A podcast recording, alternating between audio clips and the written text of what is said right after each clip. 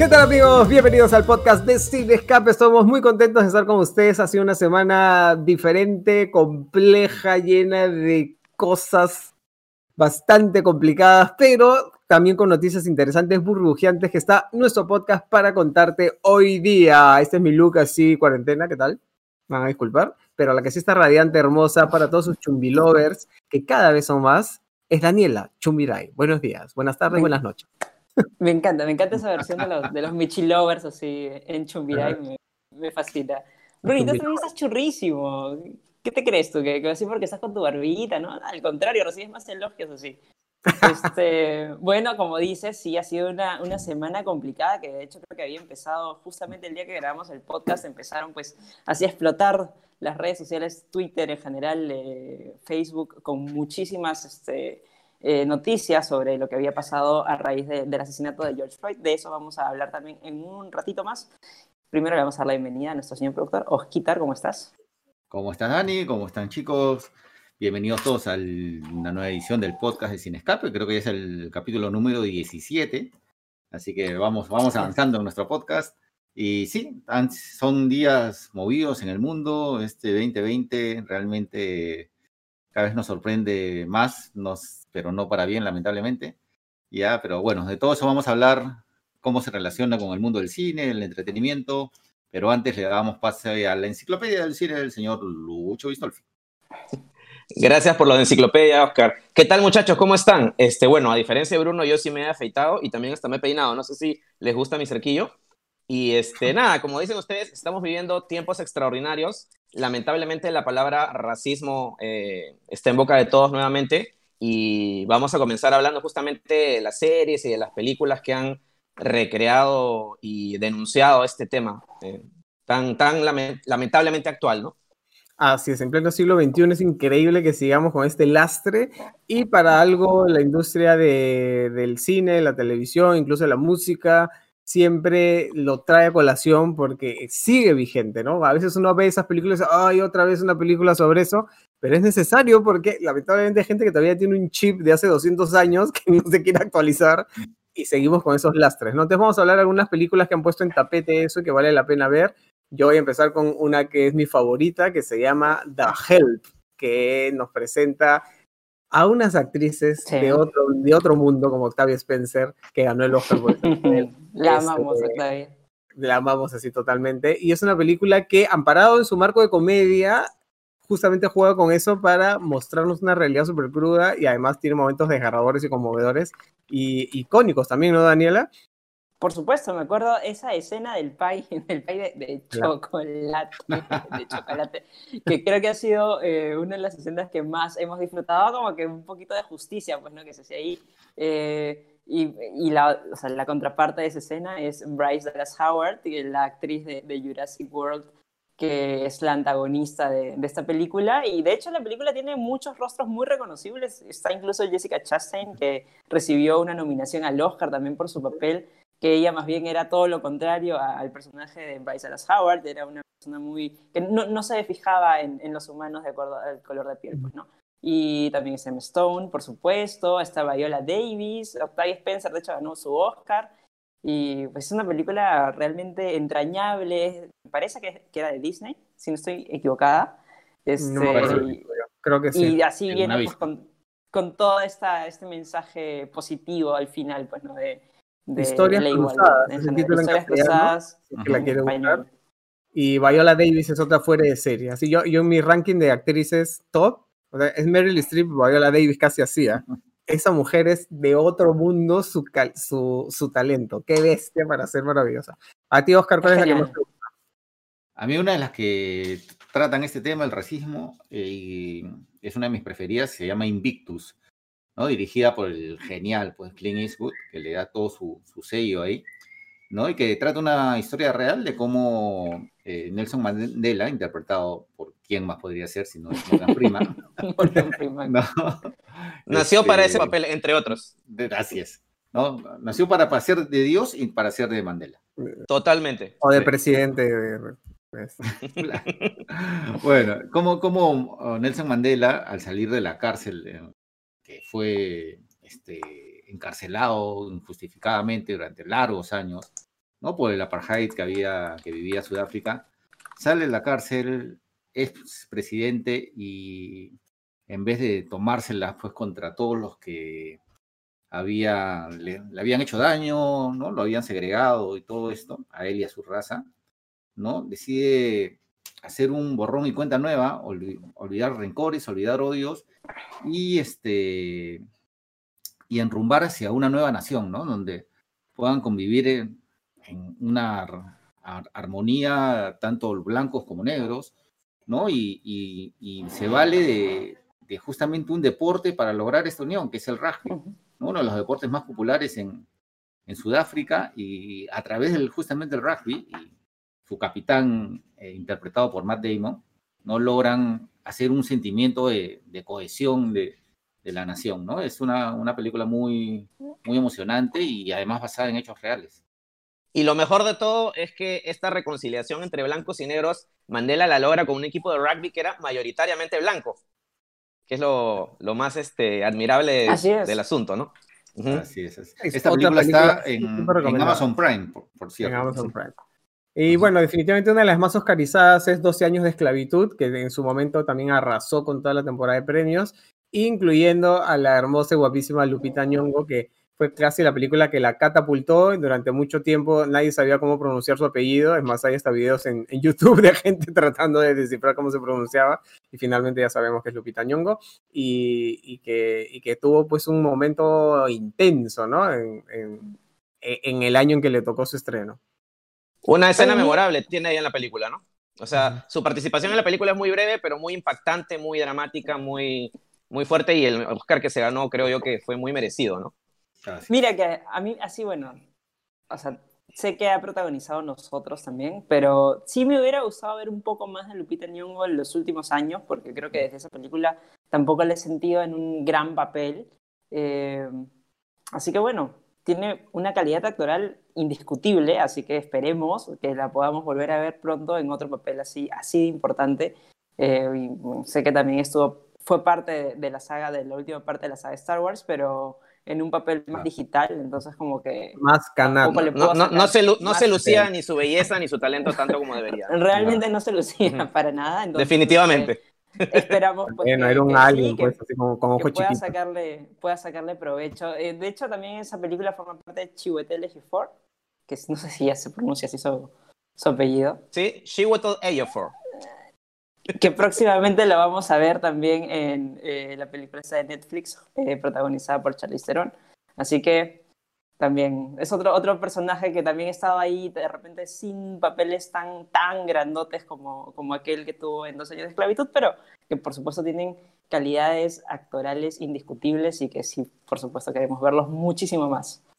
Bueno, y, en, años, en años muy recientes, perdón que los interrumpa, en años muy recientes hemos tenido películas que, que denuncian este tema del racismo eh, notables, ¿no? Como El infiltrado del Ku Klux Klan de, Spike Lee, que justamente Spike Lee ganó el Oscar a Mejor Guión Adaptado por esta película, que, que habla de cómo un, recrea un hecho anecdótico, ¿no? Como un policía negro logra infiltrarse en esta organización de extrema derecha como es el Ku Klux Klan, ¿no? Y eh, el año pasado, eh, Green Book, Una amistad sin fronteras, que es una película que mucha, mucha gente le agarró tirria porque eh, le arrebató injustamente el Oscar a Roma. Trata, digamos, de una manera más amable, pero igual este, muy interesante el tema del racismo intenso que había en los Estados Unidos, en, en, las zonas del sur, en los estados del sur, durante los años 50, 60, ¿no? También es una película muy recomendable, creo yo, para, para este, tocar, para tratar este tema del, del racismo, ¿no? Y hablando de arrebatar Oscars, Moonlight, pues, ¿no? Que ocasionó no solamente un premio este, que nadie esperaba, sino una de las anécdotas más famosas de la historia del, cine. y, que, que, recrea la vida de un joven afroamericano que no solamente se siente discriminado por su raza, sino también por su, por su orientación sexual, ¿no? es una película también muy sentida, este, de un ritmo lento, pausado, que de repente a mucha gente no le, no le, va a agradar, pero igual es eh, una muy buena película, aunque yo creo que con los años La La Land va a trascender mucho más que Moonlight, ¿no? Más, eh, más allá de, de, la importancia de los temas que toque cada una, ¿no? Bueno, justamente también me, este, me acordé de esta película Selma, no tiene que ver con Selma, Selma Galvez, ¿no? que fue muy, muy bien criticada en su año. Eh, de hecho, en los Oscar creo que eh, estuvo nominada a Mejor Película, pero quedó ahí la nominación y ganó un Oscar creo que a Mejor Sonido, pero tampoco fue un premio muy importante, pero estaba protagonizada, me acuerdo, por Oprah Winfrey y estaba basada pues en esta gran protesta que, que ocurrió en, Selma justamente eh, y se, se, ubicaba básicamente en los años en los que la gente afroamericana buscaba pues la igualdad respecto a la a poder votar en las elecciones, pues, ¿no? Y también fue, fue excelente, también Tessa Thompson, es una de esas películas que, que creo que sí aportan mucho de, de manera a, tu bagaje de manera histórico, entonces este, también es una que deberían, deberían revisar. Yo quiero comentar, no sé si Luchito tiene alguna película o Bruno una película más que, que comentar. Sí, yo tengo. A las series. sí, yo, yo también, yo también. Yo también tengo una más ahí, Este, por ahí. Bueno, eh, ¿quién comienza? ¿O quién No, es, es rapidito porque Ok. es, una, es, una, es una clásica básica y además tal vez tú dices, ah, películas que hablan sobre este tema, dices, deben ser de- densas, dramáticas, desgarradoras, de repente a veces no estás en el humor como para zambullirte, sobre todo con toda la coyuntura de noticias que tenemos ahora, pero que sí vale la pena porque está emparada en un entorno colorido, musical y hermoso, que es Hairspray. Más, más película que nos toque ese tema de manera tan clara y además basada en hechos reales. O sea, tú puedes decir es un musical ligero, no, está basada en hechos reales porque aunque no lo creas, en esos años en la televisión y en el mundo del espectáculo, los artistas negros no podían hacer más, o sea, había, había artistas como Duke Ellington o Sammy Davis Jr. que cuando iban a hacer un show tenían que entrar por la puerta de atrás del hotel o del, o del teatro, o sea, no podían entrar por la puerta principal, o sea, imagínate ese nivel de racismo. Y Hairspray nos muestra eso también, ¿no? Este, como este, este grupo talentoso de cantantes y bailarines solamente tienen derecho a estar en la televisión un día a la semana y no pueden integrarse con el resto de, de, la gente del programa. Y es muy bien actuada, es graciosa, es bonita, es romántica y toca un tema interesante. Así que ya sabes. Ya, Luchito. Eh, bueno, yo también tengo una recomendación sobre el tema del racismo que es quizás medio inesperada. Eh, deberían ver Watchmen, la serie, que está absoluta y totalmente enfocada en el tema del racismo, este, de manera notable además. Eh, es una serie lenta, difícil, complicada, sobre todo si no estás familiarizado con el cómic o con la película que se hizo hace unos años, pero la manera en que recrea eh, el racismo en los años 30, 40 en los Estados Unidos es realmente impactante y desgarradora lo hace sobre todo a través de uno de los superhéroes estos, uno de los personajes, que no puedo decir el nombre porque es medio spoiler, pero este, nada, eh, de verdad que Watchmen creo que la serie cobra mucha actualidad con la coyuntura actual. HBO, ¿no? Y si no la han visto, sí, está en la plataforma digital de HBO, en Latinoamérica HBO Go, y en verdad es una serie notable y que como, le digo, como les digo, los mejores pasajes de la serie justamente se centran y se enfocan en, en el tremendo racismo que, que había en los Estados Unidos en los años 30, 40 y hasta la actualidad, por supuesto, ¿no? Muy bien. Dani, Bueno, este, una película también, creo. tenía una película que mira que hacía muchísimo tiempo, muchísimo, muchísimo tiempo que no, no me acordaba de ella. Se llama ¿Quién viene? Adivina quién viene a cenar. No sé si alguien Ah, se sí. acuerda. de esa Claro. película. Hay varias versiones. comedia.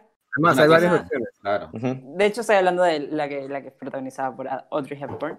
Este, del 67, imagínate, los, los afroamericanos recién tuvieron el derecho a voto en el 65, los matrimonios interraciales tampoco estaban aprobados hasta incluso seis meses antes de que la película se estrene. Eh, por supuesto, trata de una, una chica muy, muy liberal en ese entonces, pues que trae a su novio a cenar, que es afroamericano, y lo presenta a sus papás. Ya, ¿Te imaginas, pues, los papás de esta chica blanca que la mamá es protagonizada justamente por Audrey Hepburn? que conocen pues al novio y de pronto ven que es un afroamericano y se quedan como que se les desdibuja el rostro cuando lo conocen. Todo eso, por supuesto, cargado de mucho, muchos matices cómicos, eh, se puede ver en esta película que es realmente eh, un- una fotografía de lo que más o menos ocurría en esa época, que también es excelente, así que la recomiendo para que la, la chequee. Muy bien. Muy bien. Yo quería, o sea, me refería así, antes de pasar a las series, no si tenía más películas, pues Luchito se me adelantó con la serie. Pero bueno, Ah, perdón. vamos, vamos al, al- a, a ver a qué, qué series que tocan este tema también eh, podemos comentar. Yo tengo dos, ¿no? Una que es este, una clásica para mi generación, este, era un, una, un clásico, de verdad. Raíces. en Canal 5 de lunes a viernes a las 10. Panamericana presenta. y, que, y que muestra pues todo el lado histórico de la esclavitud, ¿no? Este, los pobres este, esclavos ahí en, en los algodoneros, y, todo, lo que, todo lo que ya sabemos de una manera muy cruda y, y, bueno, yo la vi de niño todavía, era más impactante, ¿no? Más impactante aún saber que, que esa, esa, etapa de, esa etapa de la historia realmente sucedió y a ese nivel de, de crueldad y, ¿no? y segregación y esclavitud. ¿no? Bueno, esa es una, una, una de las series raíces y, y la otra que quiero recomendar en realidad la estaba guardando para la recomendación de la próxima semana, pero bueno, ya que hemos tocado el tema del racismo, voy a quemar mi propia recomendación, que se llama, se llama, es una serie que acaban de poner en Amazon Prime, ¿ya? Con Reese Witherspoon y Kerry Washington, ¿no? Que se llama Little Fires Everywhere, o sea, como pequeños fuegos por todos lados. Eh, es una serie de, de un, en los 90, ya de uno de estos suburbios, ¿no? De Estados Unidos, que en, Estados Unidos los suburbios más bien son los sitios más, este, más lujosos, las casas más de, la gente de, mayor dinero, y que, y que se vende pues como una comunidad completamente integrada, donde no hay racismo, donde, donde completamente inclusivo, que todo es armonía y felicidad. ¿no? Pero que en, realidad no es así, ¿no? Y, y, toca, toca un tema del racismo actual, ¿no? que al parecer puede ser que ya todos, todos, este, parejas interraciales, ¿no? Este, todos aceptados, todos, pero en realidad la, la, llama del racismo está ahí latente, ¿no? Esperando cualquier momento para, ¡boom!, explotar. Y, y, esto se da en el caso, pues, de, del personaje de Reese Witherspoon, que en realidad es un personaje muy parecido al que hace en la otra gran serie de HBO, Big Little Lies, ¿no? Que es del, del ama de casa, la mamá perfecta, ¿no? La, no solamente ama de casa porque es periodista también, pero más se dedica a su esposo, a sus hijos, tiene cuatro hijos y es perfecta, aún con una moral así implacable, ¿no? Este, siempre dispuesta a ayudar al otro, ¿no? Llena de caridad. Una Desperate Housewife, así como esa serie de la... Tal cual, ¿no? Y, justamente, ¿no? Aparece en este, en este vecindario, ¿no? Una mujer este, afroamericana, ya Kerry Washington, con su madre soltera además, con su, con su hija adolescente, y Reese Witherspoon, pues, este, se apiada de ella, ¿no? Y le, le otorga un alojamiento, si quiere ser su amiga, pero siempre desde ese aire de superioridad, ¿no? Claro. Este, entonces, poco a poco se van, se van a dar una serie de conflictos. Es, es una serie muy dramática, pero bastante buena. Ya, Oscar, ¿y dónde la podemos ver? Está en Amazon. En Amazon Prime la han puesto hace un par de semanas y, como les digo, ¿no? Es, un, es justo un tema muy, muy actual para estos días. Buenazo. Bueno, ahora entonces hay algunas recomendaciones que te hemos dejado, puedes buscarlas, explorarlas donde quieras. Y ahora vamos con las noticias más burbujeantes, las burbunoticias de la semana. ¿Qué ha pasado con el tema de el Black Lives Matters, pero relacionado a distintos actores y productores y directores y, y estudios y toda la gente dedicada a la industria que se ha sumado a estas protestas? Creo que uno de los que más fuerte ha hablado y diríamos, del lado de los eh, afectados directamente en general por el racismo, podría haber sido John Boyega, el actor que interpretó a Finn en la saga Star Wars, recientemente en la saga Star Wars, quien tuvo así un, speech muy, muy poderoso, eh, incluso estaba llorando, incluso este, desde Londres, me parece que fue el lugar desde donde estaba protestando él. Y, y sí, tuvo el respaldo felizmente de Lucasfilm, de, de Marvel en general, de, de, todas las redes de Disney, de Mark Hamill incluso. Eh, claro, porque él, en, su discurso, en su discurso él ataca directamente a los blancos racistas de Hollywood, entonces él terminó diciendo algo así como, bueno, después de esto quizás ya mi carrera se acabó para siempre o, o ya no me importa lo que no, pase al con mi carrera. Y al contrario, ha, recibido el apoyo de mucha gente. Contrario. Sí, claro que sí. Pero es que si recordamos, cuando antes de que se vea su trabajo, cuando salió el primer teaser del episodio 7, que el Stormtrooper se saca el casco y era, era John Boyega, una avalancha de racismo contra él, o sea, la gente no, ¿por qué un Stormtrooper negro? Que ya la cara, que, que Disney malogrando todo, y era como que, pues no entiendo, o sea, puedes aguantar a Jabba the Hutt, que es una babosa en su, eso, o a un hombre verde, o a una mujer, y no puede haber un Stormtrooper negro, no puede, o sea, no, puede haber. No, de, hecho, de hecho el speech que, que lanza John Boyega es sumamente emotivo, eh, como dije, él estaba al borde de las lágrimas, de hecho estaba llorando, entonces eh, sí, lo sientes realmente muy cercano a él, por supuesto, como no. Eh, pero no es el único, no es el único. Hemos visto a Pedro Pascal, quien formó parte de Mandalorian, también protestando ah. activamente en Los Ángeles. Billie Eilish también tuvo un post muy rebotado, que incluso lo rebotamos también en Sin Escape, que ella explicaba pues los privilegios de la gente blanca, pues, ¿no? Que lo explicó así como para burra, así como manzanitas, así porque, oye, por si acaso, sí, así va la vaina, no me vengas acá a, tumbar el movimiento Black Lives Matter con All Lives Matter, porque pues al final este, se trata ahorita de la lucha de la, de la gente afroamericana que tiene o les falta más bien este, igualdad o está luchando por los privilegios que tienen los blancos respecto a, diferentes, a diferentes cosas, bueno, pues, de, trabajo, de, trato, de, en general de derechos, ¿no? Eh, Lady Gaga también se... se pues las redes también este, estuvieron inundadas, pues, ¿no? Con, con, el famoso recuadrito negro.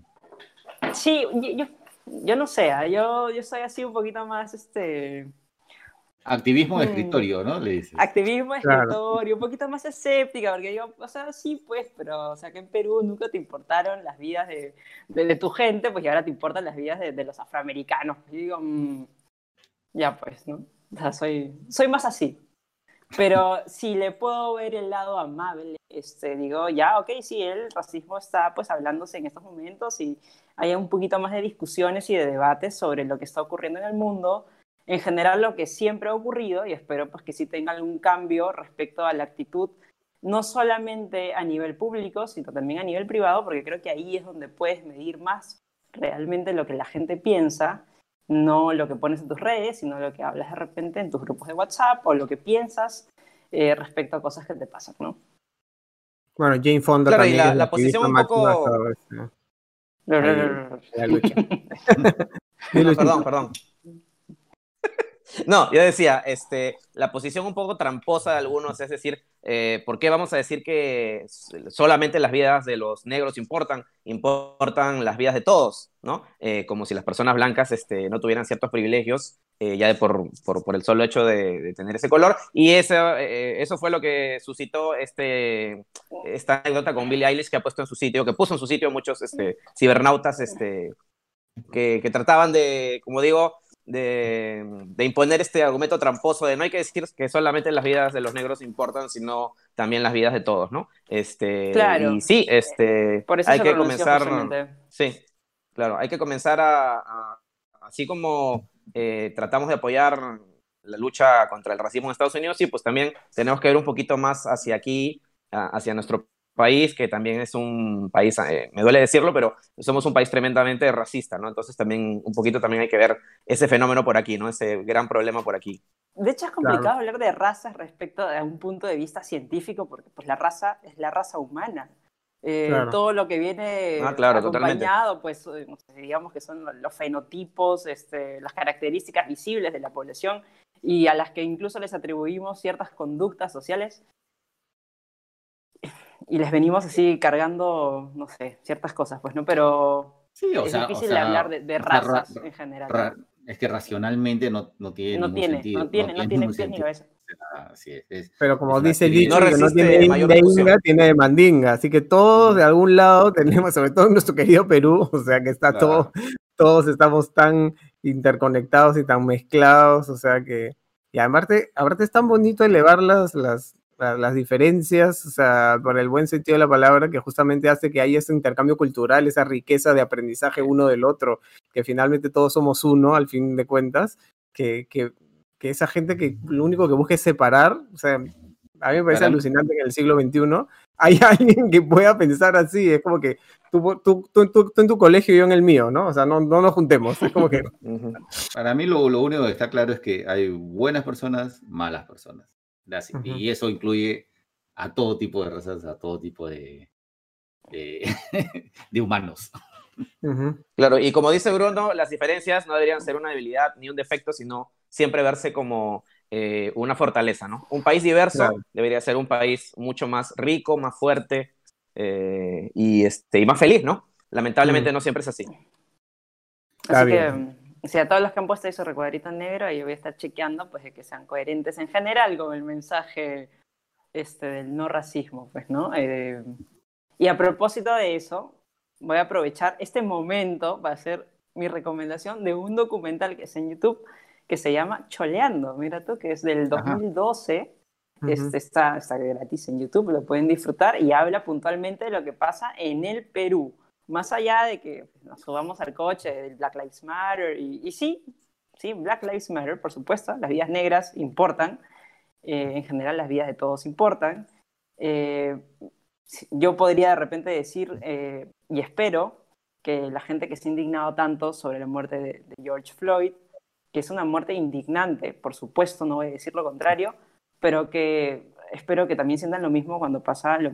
Lo pase exactamente algo así con uno de sus compatriotas, ¿no? Entonces, eh, tal vez sí tengo un poquito de, no sé, ¿cómo decirlo? Eh, espero que bueno, dejando un poco el tema de la semana, mucha gente está hablando de que todo el tema del COVID, no, está claro que iba a afectar a la industria de muchas maneras, pero ya incluso hay algunos que dicen que hasta el 2022 no podría las cosas poco volver a, su estado habitual. Bueno, el mandamás de Cinemark, Mark Soradi, eh, ha declarado que eh, probablemente todo el 2021 los cines todavía estén con un aforo limitado, eh, no haya la suficiente cantidad de estrenos como para alimentar las salas de manera fluida. Este, entonces, sí, ha pronosticado que probablemente el negocio de los cines recién se termine de estabilizar en el 2022. Yo, no sé, ah, yo lo, veo un poco diferente. No sé si, si simplemente es una percepción, pero yo lo que veo es que el mundo comienza a, a buscar normalizarse o normalizarse asumiendo ya las características que estamos viviendo y que los muertos y los contagiados van a seguir enfermándose y no obstante eso, todo tiene que seguir hacia la normalidad. Entonces, lo que pensaba... Como estamos, estamos forzando buscar la normalidad de antaño, algo así. No sé si forzando o resignándose, ¿no? Este, Pero depende también ahí, pues, de, las, no sé, de, los o los permisos que tenga el gobierno respecto a ciertas actividades también, ¿no? O sea, porque sí, o sea, van a haber restricciones respecto a foro, y eso yo no, este año al menos no creo que se pueda cambiar, el próximo año no lo sé. Eh, pero por ahí me imagino que también va el, asunto de Mark Soradi, ¿no? O sea, de lo que está hablando. Bueno, lo, lo, que sí, lo que sí es que en Estados Unidos están decididos a reabrir los cines en junio, ¿no? Sí. Con ciertas restricciones. Pero eso es lo que iba, ¿no? O sea, yo creo que como que dicen, ya, vamos, o sea, la, la cosa tiene que seguir y cueste lo que cueste. O sea, no sé si será lo mejor, pero veo que por ahí se está orientando el tema, así que no sé. Mm. Sí, bueno, vamos a ver qué pasa y hasta, dónde llega el miedo de la gente, ¿no? Eh, para acudir a los cines. Sí, hay, hay diferentes realidades, por supuesto. En Estados Unidos mucha gente joven suele vivir sola eh, o no está cerca a gente pues, vulnerable, entonces hay diferentes ópticas respecto a eh, las medidas que cada uno toma. Por acá en Latinoamérica de repente es un poquito diferente. Sí, es una realidad pues, distinta. Eh, hay familias más grandes que viven este, en las mismas casas y por ende pues puedes arrastrar de repente un contagio a toda tu familia. Sí, aquí en el Perú yo creo que por lo menos la mitad de los hogares tienen por lo menos una persona mayor de 60. Claro, y, ahorita sí prácticamente es ir a, pelear por un respirador si es que algo pasa totalmente, así como que algo grave pasa en tu, en tu casa. Entonces, sí, bueno, esa es la razón por la que... Sí, esa es la razón por la que probablemente aquí en Perú los cines no abran hasta fines de año, ¿no? Pero en Estados Unidos de repente se soluciona mucho antes y yo no sé cómo va a suceder el tema con respecto a los, a los estrenos. Eh, ¿Se van a postergar? No, simplemente ya se los van a saltar. Tampoco sabemos mucho. Eh, las distribuidoras también están como que ahí eh, en pausa, no, no saben bien. Qué lo, que, lo que pasa es que había, había habido también una noticia en, en, China de que creo que el 30 al 40% de, de los cines como que iban a quebrar, ¿no? O sea, por, Porque el, porque el tema del aforo reducido no era rentable, ni, ni, la situación en sí, ¿no? O sea... Las cadenas chicas, sobre todo, ¿no? Sí, las cadenas chicas, así es. En, en, España, por ejemplo, ah, están dándole bastante impulso al cine de barrio, ¿no? O sea, están apoyando bastante a los cines pequeños o a los cines de familias o, que no pertenecen a una gran corporación. ¿Quedan todavía? Ah, sí, en España, en los pueblos y en las, en las no en las grandes ciudades, ¿no? Sí, hay, sí hay bastantes todavía esos, esos, ese tipo de cines que antes se veían acá en provincia, que también lamentablemente ya casi no hay. Pero, pero la otra cosa es que en el hemisferio norte están empezando su verano, ¿no? Que para ellos es sagrado, ¿no? Entonces esa vaina de que con COVID o sin COVID no, no me toques el verano porque son es mi momento y a mí me, importa tres pepinos y la gente quiero tomar sol. Así. Quiero tomar sol, quiero ir a la playa, quiero ir a los bares, quiero ver a mis amigos. Y esa es la actitud totalmente, sí. Sí. sí. Sí, sí, Nuestro verano se vio más o, menos, más o menos interrumpido por el COVID porque ya estábamos como que en la colita pero sí, definitivamente también, también lo sentimos que nos quitaron los días de sol, los días bonitos al aire libre y pues sí estábamos encerrados en nuestras casas y nos parecía inconcebible, pero claro, ya ahorita pues después de tres meses de estar encerrados, si nos ponen un día soleado afuera y ya toda una temporada de verano, probablemente vayamos a decir, ya, ¿qué importa? No? Salimos. O sea, yo lo que lo veo también como, como uno de los noticieros españoles y la importancia que tienen, que le dan al, a la etapa vacacional, ¿no? del verano, de vacaciones. Es muy importante. Es increíble, o sea, o sea y, es bacán, ¿no? Porque finalmente es disfrutar la vida, ¿no? Pero bueno, en, esta, en estas circunstancias es, es, complicado, pero, o sea, a ellos sus vacaciones y, su verano, como dice Bruno, nadie se los va a quitar, ¿ah? o sea, claro. Entonces, Fuera de que, claro, que es como que necesario para nuestra propia psicología y nuestra salud mental, etcétera, etcétera, este, es una actividad que claramente eh, ofrece grandes beneficios al sector turismo. Entonces, ahorita quitarnos incluso Semana Santa, que nos quitaron ya por, por el COVID, eh, definitivamente ha afectado muchísimo en nuestro país, a varias regiones. Y esperemos pues que no, o que pueda de alguna manera irse compensando poco a poco, pero es difícil, es difícil preverlo. En realidad es muy, muy difícil preverlo y ya es una cuestión, no sé, no sé cómo, ni siquiera, ni, siquiera sé cómo plantearlo porque es, una, es un tema bien, bien complicado respecto a nuestro, puntualmente a nuestro sistema de salud como está tal cual y como va, va a encontrarse de acá un par de meses más que tampoco me imagino que va a ser suficientemente necesario o suficientemente, no sé, eh, adecuado para los requerimientos de, la pandemia. Bueno, en, Estados Unidos ya han abierto, han comenzado a abrir algunos cines provocando un fenómeno bastante peculiar, ¿no, Bruno?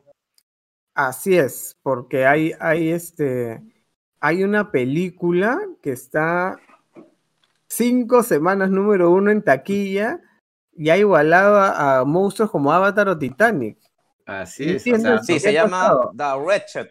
Ajá. Lo, mejor que le ha podido pasar a The Wretched, que es una película de terror de bajo presupuesto, de perfil bajo, eh, lo mejor que le ha podido pasar a esta cinta es la pandemia y la cuarentena, porque eh, ha estado cinco semanas número uno en los cines estadounidenses, por decirlo de algún modo, y técnicamente ha igualado el récord de películas como Titanic. Eh, no, en taquilla, eh, sino en permanencia. En la permanencia en el número uno, porque prácticamente no ha tenido competencia y eh, con unos cuantos miles de dólares de recaudación, con unos pocos miles de dólares de recaudación semanal, se ha mantenido en el número uno eh, y ni siquiera ha llegado al millón de dólares de recaudación, solamente tiene creo que 850 mil dólares en recaudación. Y con, esa, con esos números ha sido cinco semanas número uno en el box office norteamericano. Y se puede dar el lujo, se puede jactar de que, de que ha igualado eh, el récord de... y quizás lo pase, ¿eh? Y quizás los pase. Claro, eh, prácticamente no ha tenido competencia y prácticamente su recaudación viene, tengo entendido, de los, de los autocinemas. Entonces, este, bueno, es eso, lo que ha recaudado en los autocinemas. Creo, creo que, unos que tiene 75 pantallas, o sea, en Estados Unidos. En, la primera semana, en la primera semana, en la semana de su estreno, se estrenó en 12 cines en 12 pantallas. La película costó 66 mil dólares. Sí, la película costó una, bicoca, 66 mil dólares y es una locura, ¿no?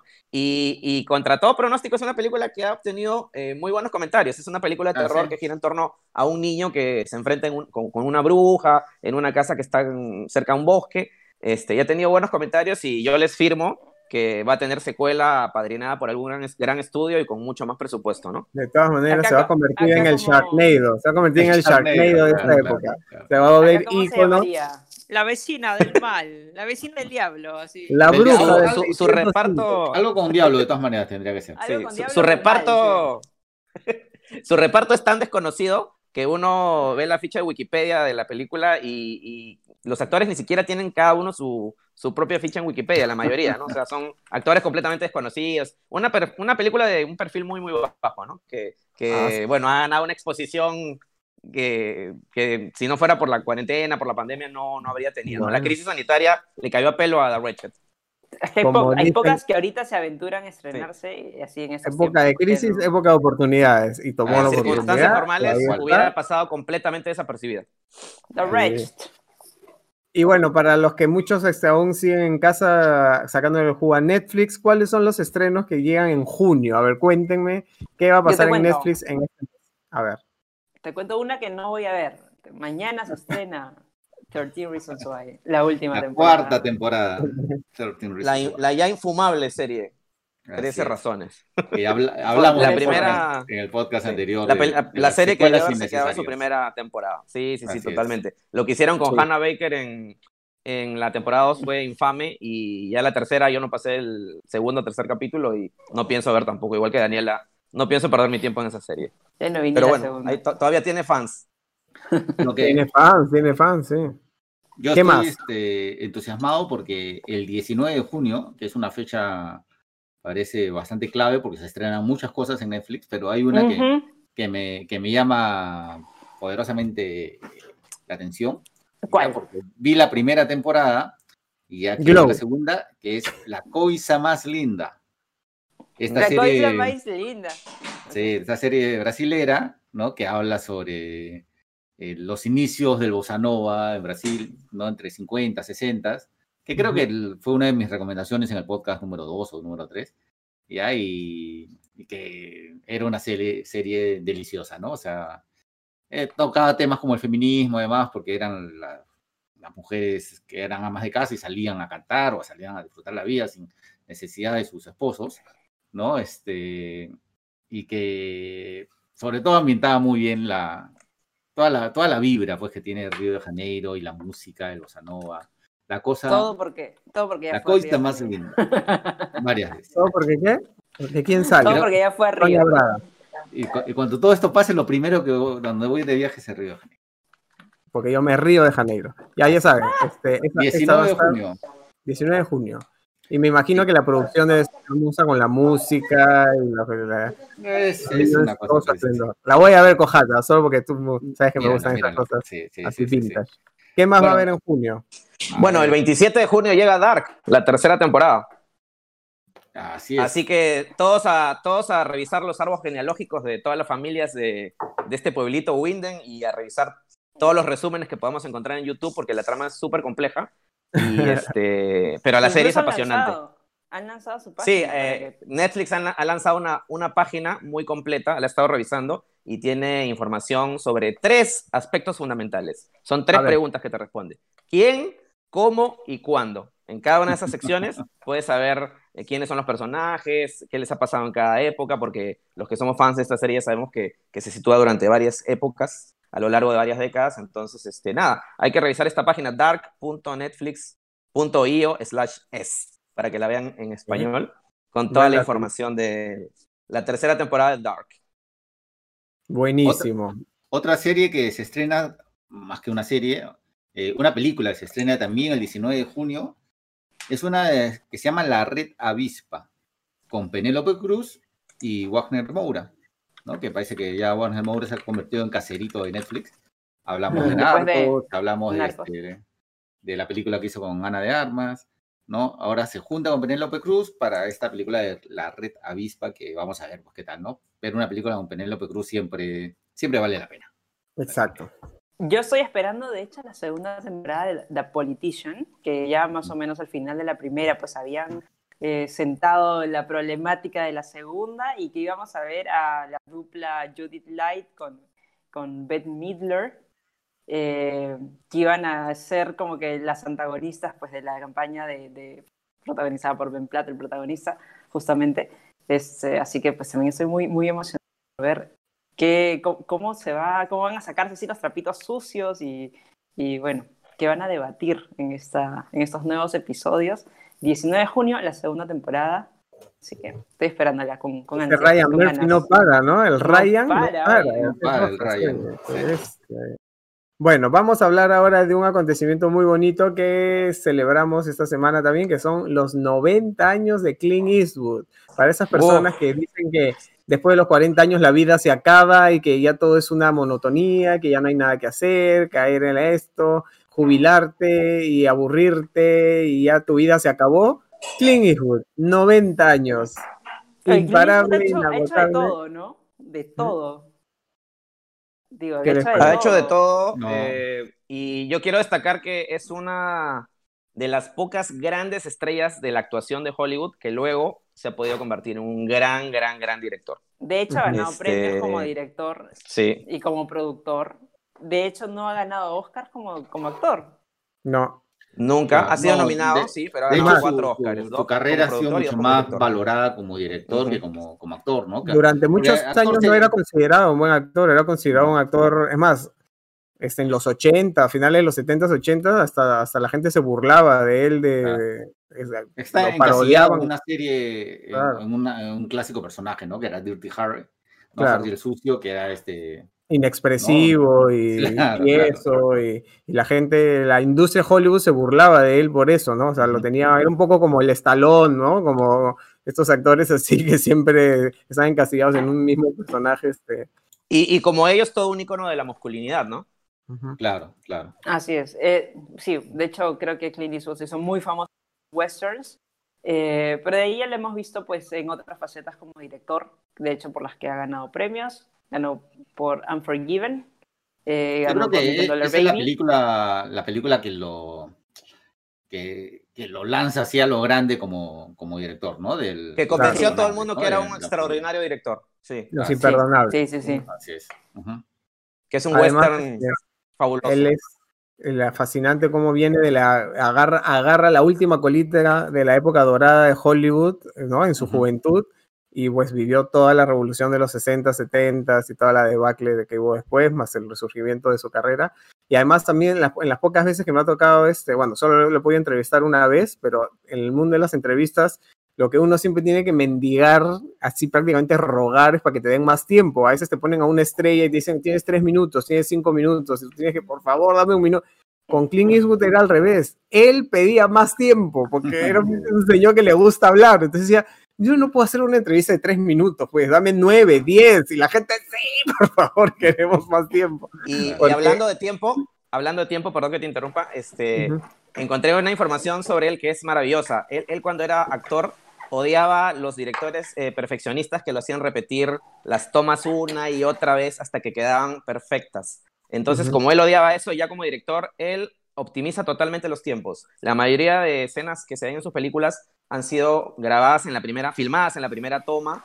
Él trata de hacer todo lo más rápido posible. La gente llega al estudio 9 de la mañana y se va después del almuerzo. O sea, es conocido por, por eso, Ujú. porque mm, no tiene eh, jornadas extenuantes de filmación en sus películas, trata de que todo quede a la primera, lo más rápido posible, no hace Ah, ensayo trabaja como nosotros, como nosotros. Sí. Más o menos como el podcast de Escape. eso. Y Y tal cual, entonces, este, Y no dice acción, ¿sabes, no? No, no dice acción. Ah, y- le dice- ¿y cuál es su palabra? No, hace como un gesto, hace como que. O sea, los actores a veces se quedan como que. Ah, ya, ya, ok, ya, porque dice que, que no dice acción. Pero es este. Es un cábala. Bueno, Así que una, a todos- una- a todos- una- buena parte de su filmografía como director está en Amazon Prime. ¿no? Está, veo que están Los Imperdonables, Jinetes del Espacio, Gran Torino, Río Místico, que es una película extraordinaria. Un peliculón. Sí, ¿no? Este, En Netflix, por ejemplo, no hay mucho de él. no, en Netflix casi no hay nada. En Amazon Prime, como digo, hay, hay varias. Está también una de sus últimas, del, de hace, del 2018, que es 15-17 Tren a París, ¿no? Mm. Sobre tres americanos que logran evitar un ataque terrorista en un tren parisino. ¿no? Y que creo que no, no estoy seguro si se llegó a estrenar en los cines aquí, así que es una buena oportunidad para, para Karina verla. París sí se estrenó, sí se estrenó. eh, Sí se estrenó, no pero recuerdo. estuvo, Pero pasó, chiquita. pasó casi desapercibida, sí. Mm. Sí, Y hablando una- de París, este... No, por favor, Daniela. No, iba a decir, una de las últimas también fue Sully, por la cual Brunito fue a entrevistar pues claro. a, a Sully, Tom Hanks y está en a- Netflix. a Clint Eastwood. Ah, Sully, Sully está en Netflix, exacto, Sully está en Netflix. Sí, está es en Netflix. Y hablando, hablando de esas películas Así que es. están mencionando ahorita, eh, creo que gran parte de la última etapa de su filmografía él ha dedicado a, a retratar a estos héroes estadounidenses de la vida real eh, y todas sus eh, tribulaciones, ¿no? Como Zully, como el francotirador, como esta de Tren a París. O sea, eh, ha dedicado gran parte de su, de su trabajo como director en los últimos años a retratar a estos héroes de la vida real estadounidenses, ¿no? Es, es una pequeña obsesión que tiene él en, las últimas, en los últimos años. Y para que no se piense que solamente Clint Eastwood es un tipo duro, ya este dirige y actúa en para mí una de las mejores películas románticas de la historia del cine, que es este Los puentes de Madison. Sí, Con Meryl Hermosa película, claro. Así es, hermosa Así película. que No, bueno, su, su, su, su fase, este, su faceta sentimental también pues, la podemos ver en Gran Torino, ¿no? Que también explora Su, última, lo que su es- última gran actuación para mí, ¿no? su última, fácil su última gran ocasión, muy vulnerable Sí, porque ella- y no quiere estar delante de cámaras, el día se quiere Y de hecho también tiene así como que rasgos de sobre el tema racial. Sí, claro, Gran Totalmente. Torino, por supuesto. Sí. No nos Así que a todas olvidemos, esas personas que... Sí, no nos olvidemos que, que acaba de cum- cumplir 90 años. exacto, eso es lo que iba a decir. esas personas que ya a los 30 años dicen la vida se acabó o que llegan a los 40 y se deprimen, es como que nunca se acaba, el espíritu humano es indomable, o sea, hay tantos casos como Clint Eastwood, Scorsese, Spielberg, Woody Allen, este, no sé, uno tiene que seguir aprendiendo y haciendo cosas, así que no piensen que porque tienen 50 o 60 años ya no hay más que hacer, ni más que inventar, este, acá mi tío Clint es este, la prueba de que para Súper creativo y súper productivo a esa edad, ¿no? No, es que no hay que perder la curiosidad. Este es el secreto. No hay que perder la curiosidad y las ganas de aprender cosas. Cuando uno se estanca, se muere. Así tengas 25 años. ¿y ¿no? Y una de las cosas que me dice en la entrevista, porque yo se lo pregunté, es cómo hace para mantenerse. Este, me dice, y me dijo eso, siempre curioso de cosas y siempre leyendo, viendo cosas en internet, viendo cosas, viendo proyectos, viendo cosas nuevas, o sea, siempre refrescándose para no, no quedarse estancado, ¿no? Así que Imagínate cuánta sabiduría puedes tener a tus 90, 90 años, 90 años, imagínate. casi le pregunto tiene- por qué siempre mira así. Pero no, no le pregunto. Y tiene, bueno, su hijo Scott Eastwood, que tampoco es que haya hecho gran cosa a nivel actoral por ahora. Pero ha salido en la saga Rápidos y Furiosos. Ahí está. Bueno, Bueno, Bueno, este, es igualito. Es igualito. Sí, es son muy parecidos. es Su calco. Este, así que bueno, esperemos que nos comienzan a, a apurar con el tiempo, nos comienzan a apurar con el tiempo, así que No, vamos no, con las, no, tenemos tiempo acá, por favor. que- que- no Vamos con la, sección favorita. No nos de- corten la viada, por favor. No la vean. favorita. A ver, ¿quién quiere empezar esta, esta semana? Yo no tengo no recomendaciones esta semana, al igual que la semana pasada, lamentablemente. ¿Alguien tiene un Bueno. no lo vean? Yo voy a tener un no lo vean, A ver, que es Space Force. Mira, que yo le estaba esperando. acaban de estrenar. que Calientita. Calientita, estaba esperándola así con, Con muchísimas ansias y dije, "Buah, exactamente, tiene Steve Carell, que yo también digo, uff, este, me gustan mucho sus actuaciones, de hecho lo he visto recientemente en The Morning Show también, y disfruté muchísimo de, de- de su papel. Eh, bueno, y en esta, en esta serie, que de hecho es con el creador, este, está creada por él y está creada por Greg Daniels, que también estuvo detrás de The Office, también dije, bueno, vamos a ver, vamos a ver qué cosa voy a encontrar acá. Pasó el primer episodio, así no se me movió ni un músculo de mi cara y dije, ¿cuál es el problema? Pero no es una comedia, comedia. O si es una como pretende Es ser una, co- comedia, comedia. Es una comedia así como que más o menos, más o menos en el tono de The Office. Este, de, hecho, de hecho, parte de una premisa real, pues que es esta creación de, de- de esta fuerza espacial de, de Donald Trump, parte de las fuerzas militares norteamericanas. Y Pero tiene tienes- un gran... tiene ese humor tipo de Office, porque el humor de The Office es un humor bien complicado también. Es ¿ah? un humor Sí, a mí no me gusta mucho. Lo amas o lo odias. Sí. Sí, sí, sí, tal cual. De hecho, que creo que en, la, en las temporadas 2, 3 fue un poquito mejor solucionado que en la primera. Y de repente eso vaya a pasar con, con Space Force. De repente va evolucionando o va encontrando como que el tono adecuado. Este, pero en esta primera temporada, o al menos los dos primeros episodios que intenté ver sin mayor éxito en el segundo, porque también si yo siento que no, no fluyo con algo o que no me dan mucha risa las cosas que, que están planteando, pues no, no, no le doy más chance. Este, o no, bueno, ya sim- simplemente siento que no tengo por qué seguir invirtiendo tiempo en algo que no, no está fluyendo mucho conmigo. Este, pero bueno, en este caso, pues yo también sentía que aparte de Steve Carell estaba John Malkovich, estaba Lisa Kudrow, y, y pensé pues que por ahí podía encontrar algún tipo de, de escape a- a- al humor. Y lamentablemente, pues el personaje de Lisa Kudrow está ausente. eh, el personaje de Steve Carell, eh, a diferencia pues de, de- La pobre Elisa Kudrow no, no chunta una, ¿no? No chunta No una. pega ¿no? una. eh. Sí, oye. No, no, no, no, no. Ahora Y el como te- secundario del secundario del secundario y, y- nada. Y como digo, el Bueno. personaje. Ella debe ser la más Carell interesante no- que regrese Friends. no llega a cuajarte, Claro, no, no- no claro. llega a, a cerrar. Eh, no sabes muy bien cómo sentirte, pues a diferencia de, lo que sucedía en The Office, que su personaje ya sentías que era un tarado, un imbécil total, y te daba risa en general cualquier cosa que hacía, acá no, no, no llegas a saber bien cómo, cómo comportarte o cómo sentirte respecto a, a lo que te plantean, el tono sí me parece un poquito, un poquito flojo, este, se burlan en general pues de, de la gente que está como que en altos, en altos mandos eh, sin saber bien qué cosas están haciendo ahí. No sé, sentía que era como que una, una crítica a, a los, particularmente a los gringos este, medio, medio tarados que son un poquito como que rebeldones y un poquito, eh, ¿cómo decirlo? Bueno, en general, no... No te ha gustado, Ya, listo. No Su con No, Conclusión, no. no le gustó a Daniel. Claro. Claro. Chumbi No, Lovers, no, no, no, la no. vean. Nos vamos con las recomendaciones entonces. Eh, perdón, yo Ok. sí tengo una no recomendación antes que Uy, pasar a a ver. parte. A ver, a Sí, ver. quiero A ver, hablar, en esta oportunidad quiero hablar mal de la película que me ha sorprendido que esté en el primer lugar del ranking peruano de Netflix. Son como niños. La comedia esta de Adam Sandler. Está en primer lugar. ¿Por está qué, en te primer lugar. sí, sí. sorprende, ¿Por qué te sorprendería, Luchito?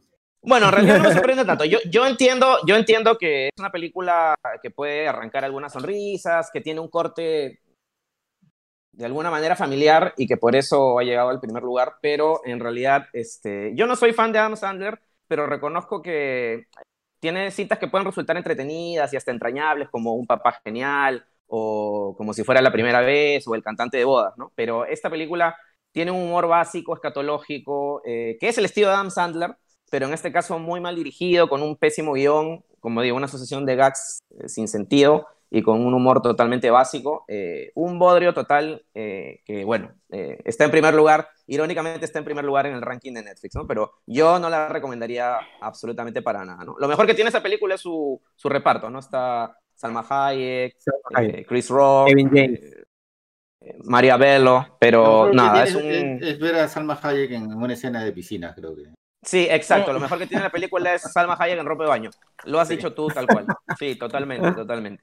Pero la película es un Bueno. de aquellos y Adam Sandler, pues, este... Bueno, a Adam Sandler no le preocupan mucho las críticas. Por eso es el, el tipo de cine que hace, ¿no? Pero bueno, este... Nada, yo no ¿Cómo hablas del actor nada. favorito de Oscar, oye? Así es, ¿Qué así pasa? es, es uno de mis autores favoritos. O sea, Mira tú recuerda- lo que me vengo a enterar.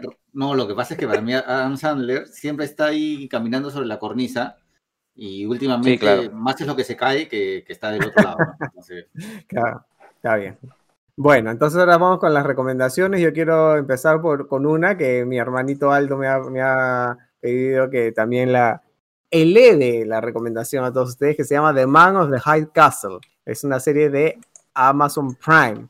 La premisa es bien interesante. Es qué hubiese pasado en el mundo si los nazis ganaban la Segunda Guerra Mundial, es decir, los norteamericanos perdían, los aliados perdían y los alemanes se unían con los japoneses a conquistar el mundo. Y de eso trata. Todo el continente norteamericano, o sea, todos los Estados Unidos, está dividido. En la costa Pacífico, la costa oeste, es de Japón, y la costa este, o sea, Nueva York y todo el otro lado, es de los alemanes.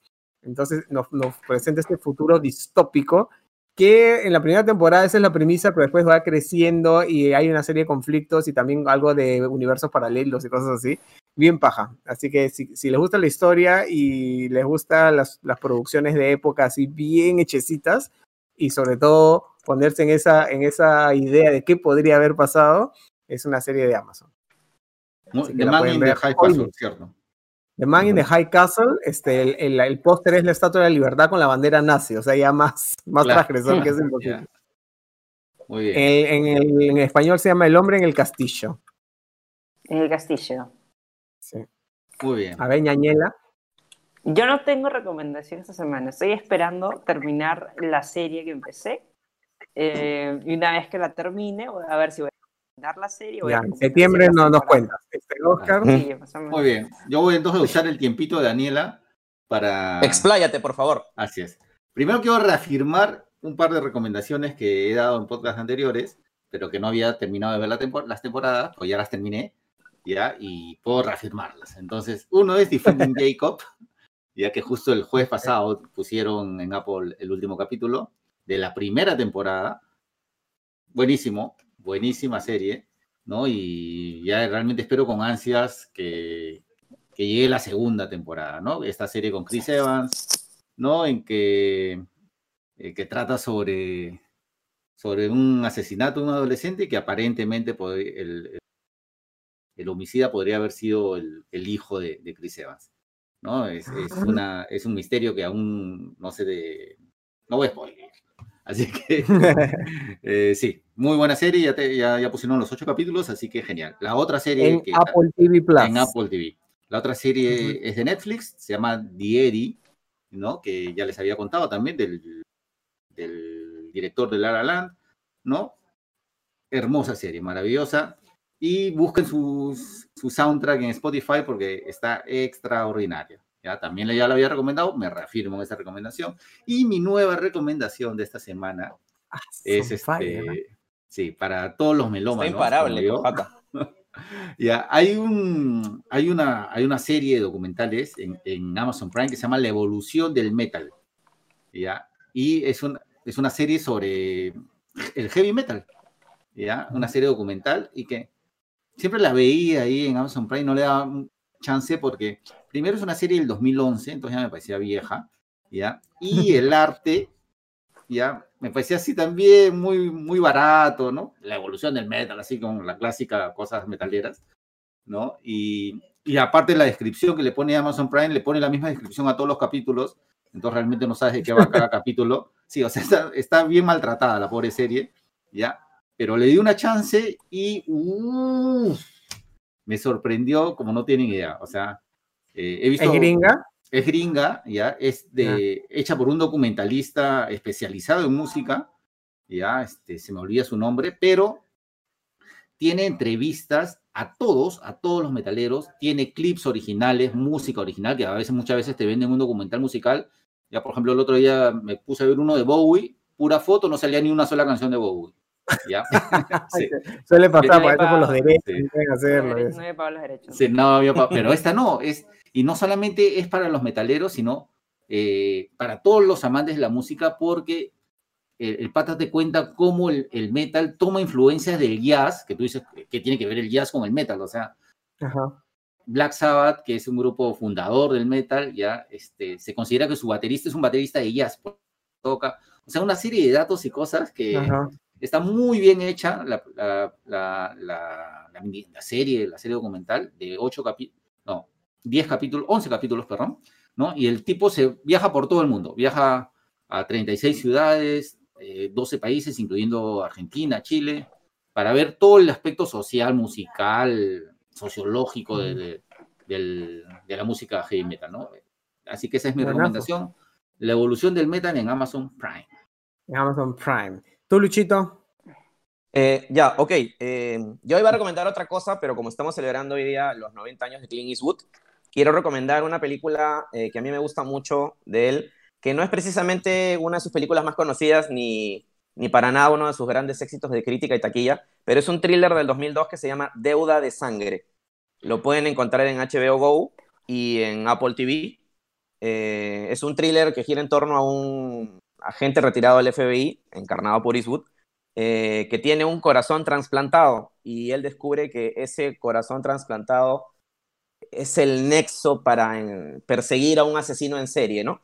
Es un thriller eh, muy, muy sobrio, muy elegante, con la mano firme en la dirección de, de, Eastwood, 2002. Es un thriller que yo recomendaría con mucho, con mucho cariño. Este, como digo, no está para nada entre los más grandecitos de la filmografía de Eastwood, que tiene grandes películas, pero es un thriller muy efectivo, muy entretenido, que como buen thriller tiene su giro inesperado al final. Y como digo, este, eh, es una, una película que, que, se puede disfrutar mucho si te gusta el género policial y de suspenso, ¿no? Deuda de sangre. Ya lo saben, entonces ahí tienen las recomendaciones de esta semana y además queremos invitarlos el sábado en Sin Escape. Tenemos un programa muy bonito, muy interesante, muy divertido, con notas así que te van a, van a tener tu mañana de sábado chévere. ¿Qué hay en, qué Sin Escape? A Hay, a ver, una nota sobre el boom de las series juveniles, estas series este, tipo élite que, que eh, Netflix ha puesto muy de moda, eh, que su más reciente entrega es Control Z hay, una nota muy simpática que Lucho ha hecho que son actores que a pesar de que han representado grandes personajes, nadie los conoce. ¿No?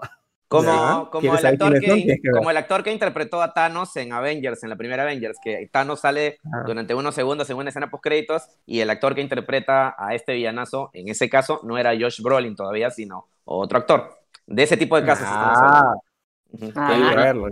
Hablando de superhéroes, hay otra nota sobre las mejores frases de, Marvel para que todos recordemos y, nos pongamos a decir, no me quiero ir, señor Stark. O Wakanda Forever. Claro, Wakanda Forever. Este, y nada, los famosos en las redes, eh, los blue, las onceras de Sin Escape, ¿no? Y otra, otra serie de, notas que, está, está, muy bueno el programa, realmente muy divertido. Así que ahí los invito a ver. Sábado a las 11 en América. Gracias chicos por acompañarnos. Este, y nada, siempre siga, pendiente a todos los chumbilovers, las redes sociales de Sin Escape que las maneja acá esta señorita. La chumbidad que está acá a mi costado. Cada vez más a tiempo parcial, tengo otras cosas que atender, por supuesto. Ay, ay, la ama de casa. Bueno, puede ver todas las redes, eh, Instagram, Facebook, YouTube y Twitter. Y tenemos así noticias fresquitas todo el tiempo. Así que síganos también por ahí. Y a Oscar y a Lucho, muchas gracias por acompañarnos hoy día. Y a Gino, que está en los controles, que nunca lo ven, pero está ahí, es omnipresente. Este, y puedes escucharnos en todas las plataformas, tanto en Spotify como en Apple, como en Google. Y por supuesto, también el video que estás viendo ahorita en YouTube. ¿Ok? ¿Nos vamos entonces? Listo. Muy bien. Chao, chicos. Gracias. Chao, chicos. Chao, gracias. Hasta la próxima. Cuídense. Peínate, Luchito.